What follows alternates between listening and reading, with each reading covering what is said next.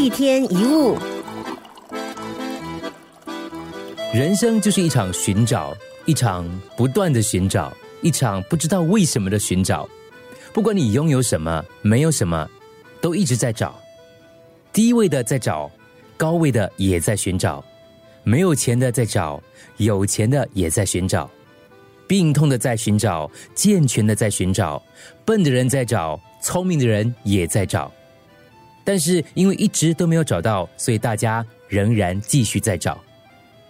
小孩子以为长大之后就会更有力量，还能够做更多自己想做的事，于是开始寻找。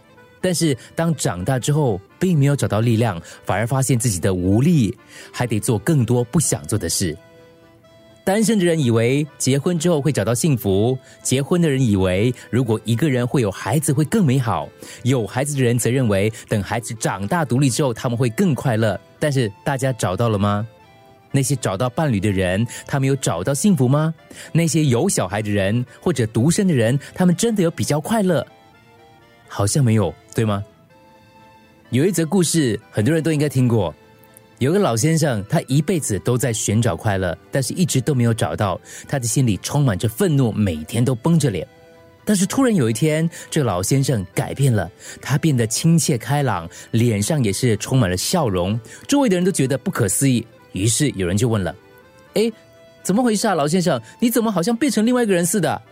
老先生说：“我受够了，我一辈子都在寻找快乐，但都没有找到，所以我决定了。”不管有没有找到，我都要快乐。